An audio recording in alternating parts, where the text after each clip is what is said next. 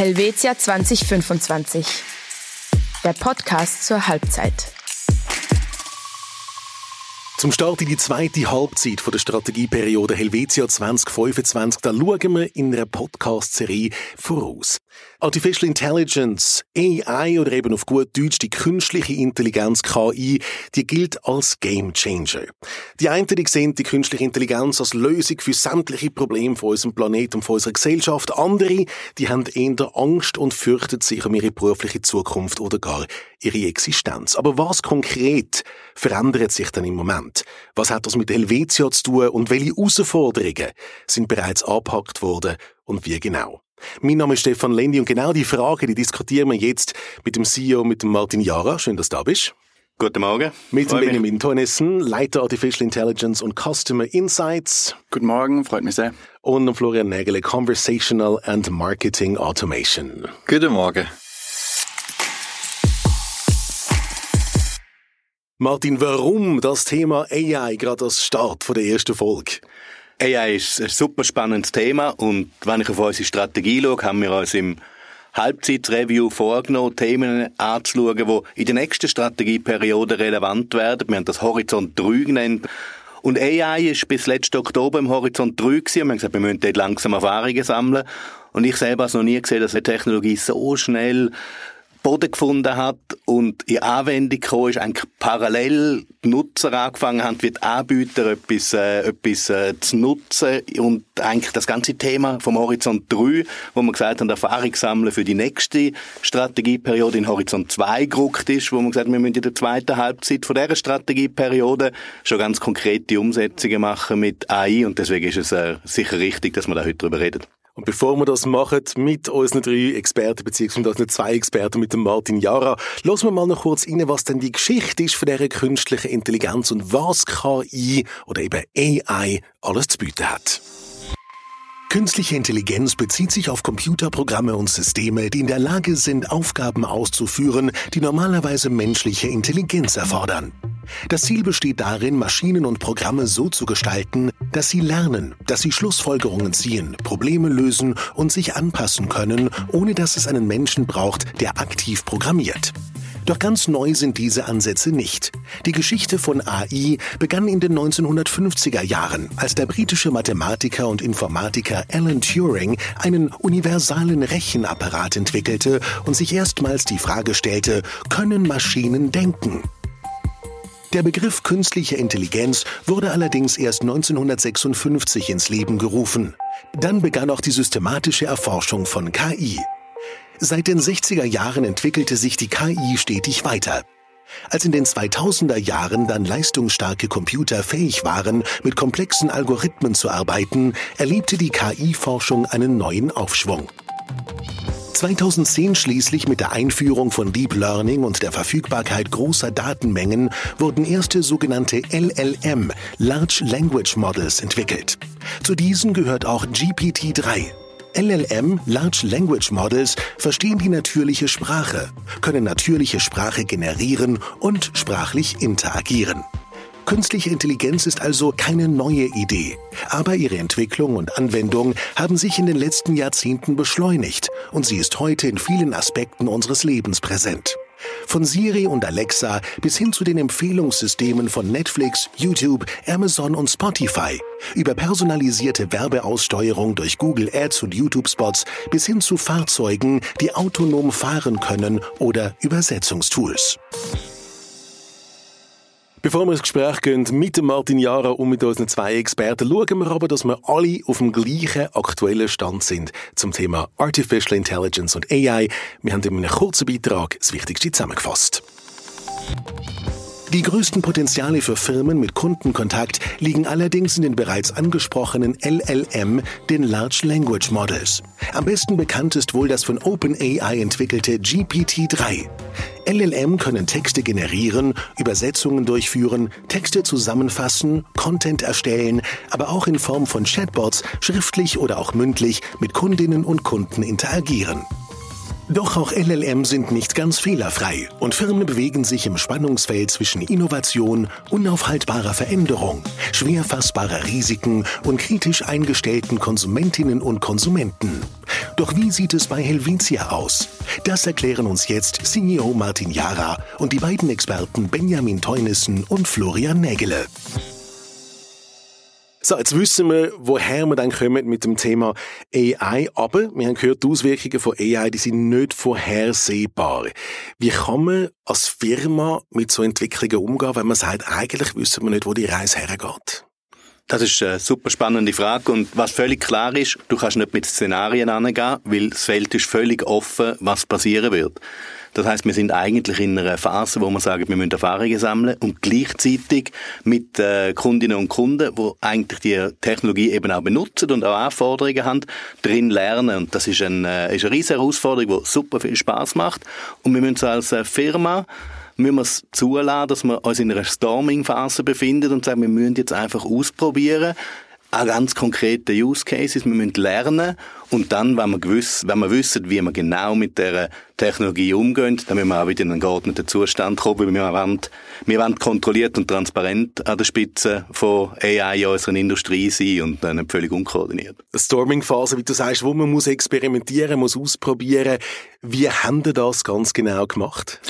Ja, also wo wir dann gesehen, was äh, ChatGPT so kann, was es bietet, haben wir relativ schnell gesagt, okay, da müssen wir noch dranbleiben, haben das beobachtet und dann hat am 1. März hat, ähm, hat OpenAI ihre Schnittstelle freigeschaltet dann haben wir ausprobiert, ob wir das einbinden können in unsere Clara, unsere Chatbot, wo wir schon lange im, im Betrieb haben. Und nach zwei, drei Tagen haben wir gesagt, okay, das ist technologisch wirklich ein anderes Level. Dann sind wir losgezogen, haben die ganze Firma versucht, Kolleginnen und Kollegen zu begeistern und dann haben wir gesagt, okay, voller Sprint, innerhalb von vier Wochen, wenn wir am März sind und dann haben wir ein Experiment lanciert. Nach vier Wochen sind wir am März gekommen. Das ist eine sehr kurze Zeit und die sind somit nicht nur einfach irgendeine Versicherung gewesen, die jetzt an der Front war mit dem Thema, sondern die erste börsenkotierte Versicherung weltweit, wo ein Chatbot hat mit Technologie von ChatGPT. Ganz genau, das ist die Ambition gesehen. Dann haben wir auch gesagt, okay, also das Thema, das Kund, wir müssen so oder so Erfahrungen sammeln in dem ganzen Markt, wir müssen ausprobieren, was ist der richtige Weg, das zu machen. Wir brauchen echte Kundeinteraktion, dass wir das bekommen. Und dann haben wir gesagt, okay, wenn man ein Experiment als erstes lanciert, dann haben wir die Möglichkeit, also haben wir Vollgas gegeben und haben das Ziel dann erreicht. Das ist der Chatbot Clara. Dich bezeichnen wir intern liebevoll als Vater vom Chatbot Clara. Wie sind die Reaktionen intern? Wie sind die Reaktionen extern? Also intern sind natürlich viele Kolleginnen und Kollegen sind überrascht gesehen, dass wir so schnell am Markt sind. Wir haben jetzt auch nicht groß intern kommuniziert. Das heißt, erstmal ist ein Überraschungseffekt da gesehen. Aber Druckmeldungen sind sehr, sehr positiv gesehen. Das kann man eh sagen. In unserer Firma ist eine sehr große Offenheit auch für, für neue innovative Technologien vorhanden. Das heißt, es hat wenig kritische Rückmeldungen gegeben. Die Kollegen haben das also wirklich sehr positiv begleitet. Und außerhalb vom Unternehmen haben wir natürlich sehr, sehr viele Rückmeldungen bekommen von Branchenpartnern, wenn man so will, von, von Mitbewerbern, aber auch von anderen, aus anderen Branchen, andere Firmen und auch öffentlich in den Medien ist entsprechend auf sehr positive Resonanz gestoßen. Und insbesondere auf die positiven Rückmeldungen intern sind wir natürlich vor allem stolz, weil wir die letzten fünf, sechs Jahre ja schon in AI auch investiert haben, diverse Use Cases umgesetzt haben und jetzt umso froher sind, dass wir das Thema Generative AI als erste Versicherung umsetzen konnten.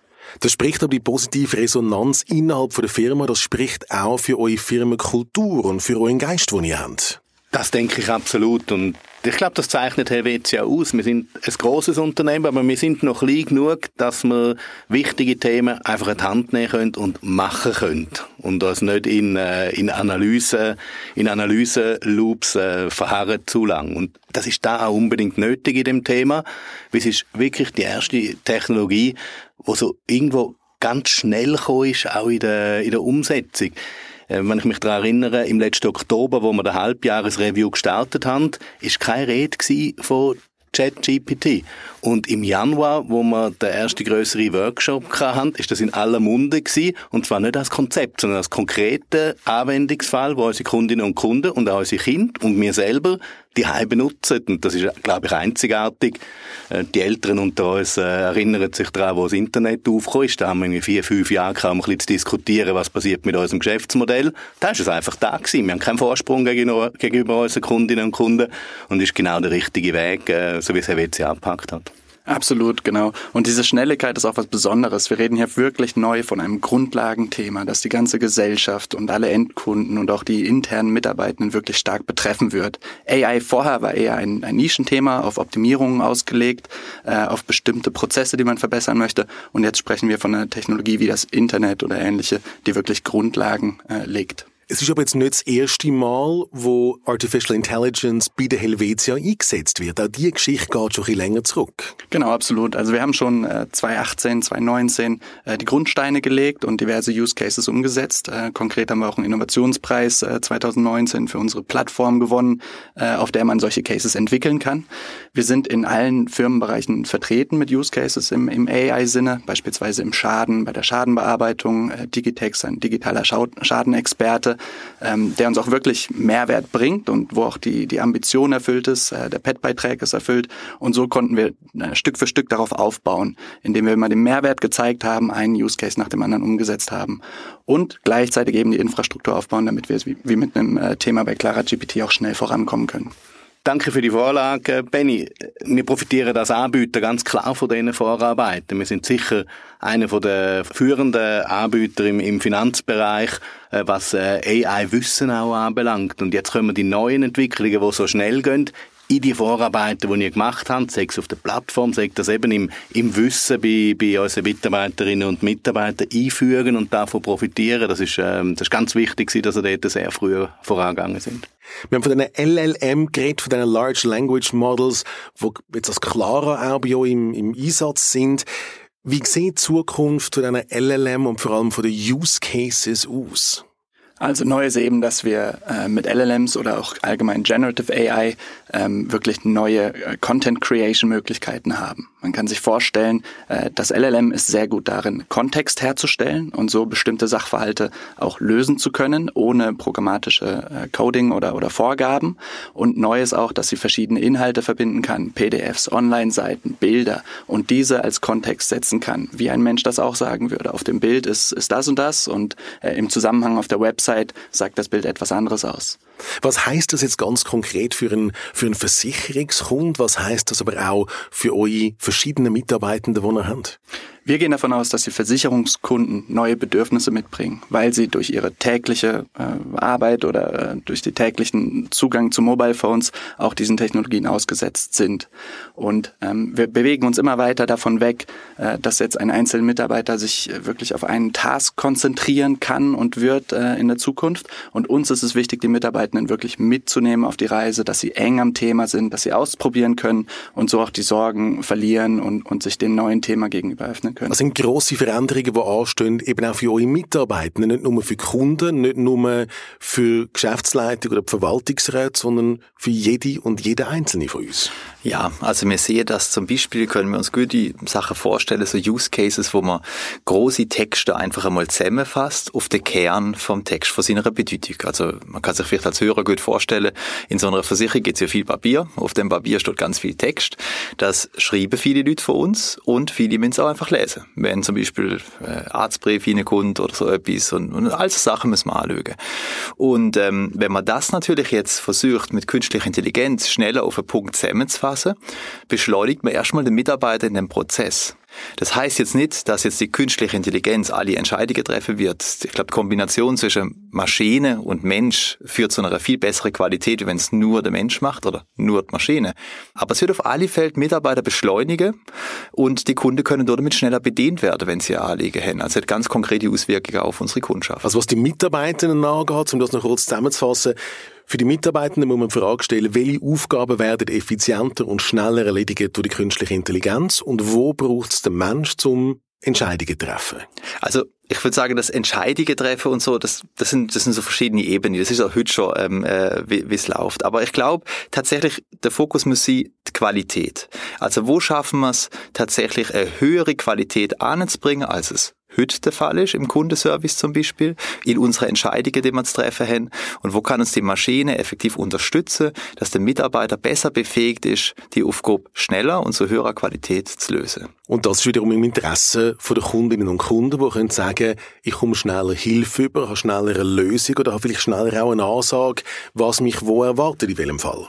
Ich glaube, es ist genau die richtige Diskussion und was, glaube ich, der Schritt von der, von der AI sein wird in, in, der, in der nächsten Phase ist, es ist eigentlich ein Assistent, oder? Es ist, äh, es ist vorbereitend, es ist zusammenfassend, äh, da werden auch verschiedene Möglichkeiten automatisiert kommen, wie zum Beispiel die Zusammenfassung von langen Mails und langen Texten, müssen wir sicher nicht selber bauen. Das wird in absehbarer Zeit eine Outlook-Funktion sein, äh, die von Microsoft zur Verfügung gestellt wird. Das heißt, die Unterstützungen kommen ohnehin und das gibt uns die große Chance, dass wir als Mitarbeiter und als Mitarbeiterinnen können wir unsere Fähigkeiten dort einsetzen, wo wir eben unschlagbar sind. Das ist in der Nähe zu den Kundinnen und Kunden. Weil wir spüren Nuancen, wir sehen implizite Signale.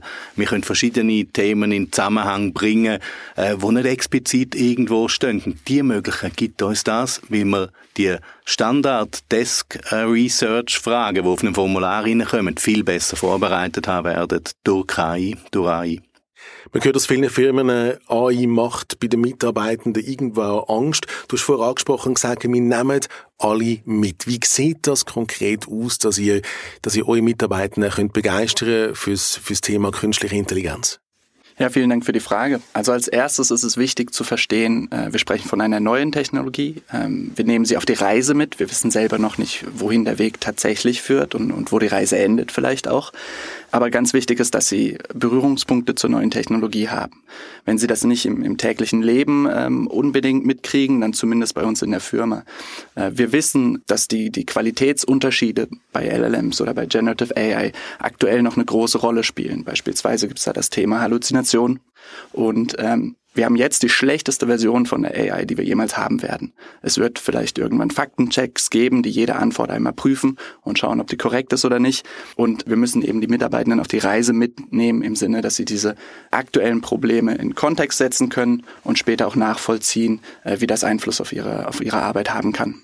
Das heißt, es wird sich kontinuierlich immer weiterentwickeln und weiter verändern. Und da ist das Ziel, dass die Mitarbeiter nicht abhängen, sondern dranbleiben, am Puls bleiben, mit einer gewissen Neugierde natürlich auch. Absolut. Also wir haben regelmäßige Infoveranstaltungen, äh, wir machen Roadshows zur Technologie. Wir sind äh, immer bereit, auch auf die einzelnen Fragen jedes einzelnen Mitarbeiters einzugehen. Und äh, das sind sehr wichtige Punkte. Jetzt sind wir gleichwohl aber in einem Experiment, Martin. Du hast das gesagt. Wir experimentieren, wir versuchen, wir schauen, was funktioniert wie. Wir sind auf deren Entdeckungsreise, die wir gemeinsam machen. Und da kann es sein, dass man sich einmal verrennt und sagt, jetzt haben wir vielleicht aufs falsche Pferd gesetzt, mit einem anderen Weg gehen. Wie gehen die auch mit, mit kleineren Rückschlägen um, die es kann geben auf so einer Reise? Das ist völlig klar. Ich habe vorhin gesagt, wir sind in einer Storming-Phase. Wir sind da nicht in einem Feld, wo wir ein Konzept machen können und dann wasserfallmäßig umsetzen können, sondern wir müssen lernen, während wir eben die Use Cases schon auf den Boden bringen. Ist völlig klar, dass es da Rückschläge gibt. Und ich glaube, das muss einfach auch transparent gegen innen und gegen aussen machen. Deswegen haben wir bei Clara zum Beispiel auch immer gesagt, das sei ein Experiment, das sei mit, mit AI, es könne Fehler haben das völlig klar ist, aber wir sind sicher der Anbieter, der jetzt am meisten Erfahrung hat und könnte da wieder darauf aufbauen. Und ich glaube, das ist überhaupt nicht das Feld, wo du keine Fehler machen darfst. Da musst du Fehler machen, um zu lernen. Also die Fehlerkultur eben auch als Chance zu sehen. Ganz genau, ganz genau. Und wir sehen jetzt, durch das, dass wir mutig sind und experimentieren, sehen wir jetzt zum Beispiel, wie die Kunden, die Nutzer von der Clara jetzt diesen AI-basierten Chatbot ganz anders anwendet als der Chatbot, den wir vorher hatten. Also wir können zum Beispiel sehen, dass auch die Erwartungshaltung von der Nutzer an so einem System eine ganz andere ist. Also die Fragen, die sie uns stellen, sind viel komplexer. Es geht nicht mehr darum, ich möchte einen Schadenfall melden, sondern es geht wirklich darum, zu sagen, hey, das und jenes ist passiert, ich habe folgende Fragestellung, wie muss ich mich gegen diesen Sachverhalt versichern? Und sie haben eine Rückfrage und Clara kann dann auf die Rückfrage entsprechend antworten. Das heißt, wenn ich dich richtig verstehe, beim, beim alten Chatbot habe ich eine Frage sehr konkret, sehr einfach müssen formulieren, weil mir aus der Chatbot nicht hat können helfen. Jetzt mit der Clara kann ich komplexere Fragestellungen reinbringen und ich werde viel eher verstanden. Hm, also sagen wir so, die Fragestellungen sind schon immer unterschiedlich gewesen, je nachdem, wie der, wie der Nutzer das halt einsetzt. Aber die Antworten haben bis anhin immer vorgegeben, vordefiniert sie müssen. Also wir haben sozusagen alles vordefiniert, alle potenziellen Dialoge vordefiniert. Das ist ja erstens viel Arbeit. Und es führt dann dazu, wenn ich eine sehr spezifische Fragestellung habe, dass ich dann eine generelle Antwort drauf bekomme. Das kennt man vielleicht von so Standard-E-Mails, wo man als Rückmeldung mal irgendwo bekommen bei einem mhm. Serviceanbieter. Das fühlt sich nicht so gut gut an. Und deswegen ist die User Experience auch immer nur ein bisschen eingeschränkt gewesen. Und heute sehen wir, dass die Leute viel komplexer fragen, sehr spezifische, personalisierte Antworten bekommen und dann entsprechend die Rückfrage an das System stellen. Das heißt, das, das verändert sich komplett, wie man auch so eine Chatbot einsetzt im Alltag mit seiner Versicherung. Und es hat noch einen Nebeneffekt. Wir haben es früher noch nicht geschafft, mit den vordefinierten Antworten Italienisch und Französisch anzubieten. Und Clara kann jetzt halt einfach Französisch und Italienisch. Und nicht nur das, also ich bin äh, von Haus aus noch halber Holländer. Ich habe dann gesehen, eine holländische Afro-Kämmer bekommen, hat sie auch korrekt beantwortet. Im Japanisch bin ich nicht so stark, habe ich auch gesehen, hat sie auch beantwortet. In Schriftzeichen Japanisch, also ich bin beeindruckt gesehen. Ob es korrekt ist, was ich gesagt habe, kann ich natürlich nicht beurteilen. Aber das unglaubliches Potenzial, macht dir das, Martin, auch gewisse Sorgen um das Geschäftsmodell der Versicherung insgesamt? Wird sich das verändern? Nein und ja. Also nein, es macht mir keine Sorgen und ja, selbstverständlich wird sich unser Geschäftsmodell verändern, aber unser Geschäftsmodell hat sich auch in den letzten Jahren schon verändert. Äh, von dem her ist das, denke ich, normal und wichtig ist, dass du äh, vorne dabei bist in diesen Entwicklungen, die auf dem Radar hast äh, und auch intensiv diskutierst, damit du weißt, in welche, in welche Richtung die Reise geht. Auch in dieser Storming-Phase sich eben immer mehr Leitplanken herauskristallisieren, wo du eben dann auch setzen kannst und da sind wir voll dran ich bin da sehr, sehr zuversichtlich, äh, dass wir auch den Wandel wieder erfolgreich hinkriegen. Wo wir noch Luft haben nach oben, sicher der Bereich der Regulierungen, das sind die ethischen Fragen, die da sind. Momentan besteht eigentlich keine Regulierung, für was man mit AI kann und darf und sollte machen. Also das ist natürlich nicht ganz korrekt. Äh, es gibt Datenschutzgesetze, es gibt Security-Themen, Netzwerkthemen, ähm, relevante Sachen für IT-Softwareentwicklung, die wir heute beachten müssen, wie gestern auch und wie morgen auch. Und äh, diese Themen sind nicht gänzlich neu, ähm, die wir jetzt zusätzlich haben. Es gibt einzelne Aspekte, zum Beispiel Kontrollmechanismen, die man noch einführen muss. Es wäre nicht sinnvoll, wenn ein Entwickler, der sich an ethische Grundsätze halten muss bei der Entwicklung und stark auf Transparenz setzen muss, sich selber kontrolliert. Das heißt, da brauchen wir im Unternehmen auch noch ähm, gewisse Abteilungsanpassungen oder Ausweitung von Kompetenzen oder ähnliches. Aber die Themen, die wir beachten müssen, sind an sich nicht neu. Wir haben Partner, Microsoft und AWS beispielsweise, mit denen wir Verträge haben, mit denen wir sichergestellt haben, dass unsere Daten bei uns bleiben, äh, etc. pp. Das heißt, die, die normalen Datenschutzrichtlinien, Gesetze, die bisher da sind, wo man aus dem IT-Bereich kennt, überall, wo man mit sensiblen Daten zu tun hat, die bleiben nach wie vor bestehen. Du sagst, man muss aber doch innerhalb der Organisation gewisse Funktionen anpassen, dass man auf dem Qualitätslevel auch ethisch kann weiterschaffen, wo man möchte sein. Absolut. Es gibt ja auch neue Regulierungen, beispielsweise den EU AI Act, der uns äh, betreffen wird und mit dem wir uns jetzt heute schon befassen, um da optimal aufgestellt zu sein. Man muss Modelle registrieren, da kommen einzelne Themen. Und es gibt äh, die Diskussion auch in der Schweiz, insbesondere mit der FINMA, ist die Fragestellung, was müssen wir im Finanzdienstleistungsbereich machen, eine Regulierung. Und das ist genau die Balance, glaube ich, die uns in der Schweiz auch auszeichnet und wo es auch als Unternehmen auszeichnet, ist so die Frage von, wie kann ich kontrolliert und transparent vorwärts gehen, aber eben vorwärts gehen, ohne dass ich mich äh, völlig einschränke und eben nicht mehr vorwärts komme. Und ich glaube, da sind wir auf einem guten Weg auch in der Diskussion mit dem Regulator und das läuft sehr stark darauf raus, dass die Frage ist, wie können wir unsere Entscheid nachvollziehen, kontrolliert führen und wie können wir transparent auch den Kundinnen und Kundinnen gegenüber äh, klar sein, dass es sich da um AI handelt und wie ist auch der Ausweg wieder von AI, wenn äh, ein Kunde sagt, ja, jetzt hätte ich aber gleich gern äh, das nochmal mit jemandem besprochen. Ich glaube, das sind genau die Themen, die auch vom Regulator kommen in der Diskussion. Ich glaube, da sind wir als Unternehmen und, äh, und auch vom, von der Rahmenbedingung her auf einem guten Weg. Was sind eure nächsten Schritte im, im Bereich von der AI bei der Clara einerseits, aber auch insgesamt für die Gesamtunternehmung her? Also wenn ich mal bei der Clara anfangen kann, ähm, tatsächlich, ähm, wir haben die Ambition, dass wir das Experiment überführen in den regulären Betrieb. Das ist die Ambition. Also wir werden die Potenziale, wo in der Technologie sind, jetzt jedem Kund möglichst in jeder Interaktion zur Verfügung stellen. Daran schaffen wir, das macht viel Arbeit, ist aber super spannend und ich sehe jeden Tag eigentlich Fortschritt da drin und das ähm, erfüllt gerade der Arbeitsalltag von, von ein paar Leuten von der Helvetia und äh, wir freuen uns darauf, wenn wir so wie sie werden. Clara in Zukunft als Virtual Insurance Assistant von euren Kundinnen und Kunden? Ja, ich glaube, da gut Reis an. Ähm, es ist äh, eine weitere digitale Assistenzmöglichkeit, wenn man Informationsbedürfnis hat, dass man die schnell, unkompliziert, rund um die Uhr in der eigenen Spruch verständlich befriedigen kann und damit als Kunde auch einen Schritt weiter ist als vorher. Und wenn man zum Beispiel das Gespräch sucht beim Kundenbüro, da hat man dann auch ein gewisses Vorwissen, mehr Sicherheit in dem Gespräch und darum geht es, dass unsere Kunden auch ähm, sich besser bedient fühlen äh, von uns. Und das nicht nur der Landessprache, sondern auch auf Holländisch und auf Japanisch, haben wir vorher gehört von dir. Genau. Ähm, wir haben es vorhin gesagt, wir sind in der Storming-Phase. Wir wollen natürlich irgendwann auch in die Performing-Phase kommen und da gibt es einiges, was wir aktuell tun. Beispielsweise, wir sammeln äh, mit dem ganzen Unternehmen Use Cases, wir setzen Experimente um, wir setzen POCs um, beispielsweise im Rahmen von Hackathons, äh, wo auch ganz verschiedene Abteilungen zusammenkommen und auch wirklich an einem Thema zusammenarbeiten. Wir haben Partnerschaften aufgebaut, Microsoft und AWS als, als Beispiel. Dort werden wir sicher von den großen Services, die kommen, wie jetzt Outlook, ähm, Microsoft Office oder ähnliches, profitieren können und auch früh profitieren können, früher als andere. Ähm, dadurch, dass wir Experimente auch medienwirksam lanciert haben, wie jetzt Clara GPT, sind wir wirklich gut aufgestellt am Puls von der Zeit sein und die Zukunft aktiv mitgestalten. Danke vielmals für euren Einblick, Benjamin Tonisten und Florian Nägeli. Danke euch herzlich. Sehr gerne, danke.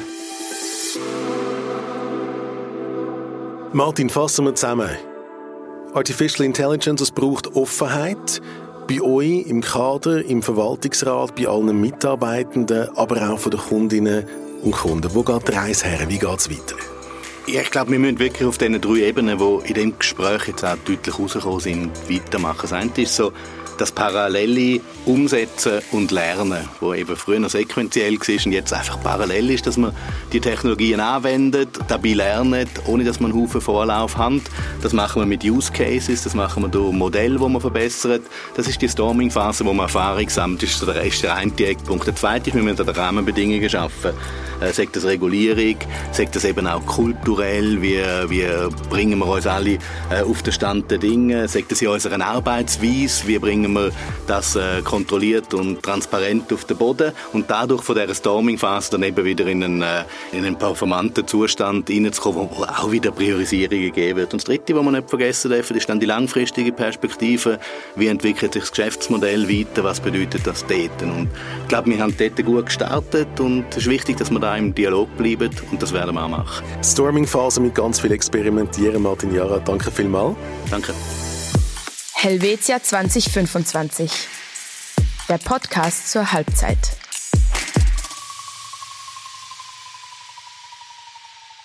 Einfach klar Helvetia. Einfach klar Helvetia.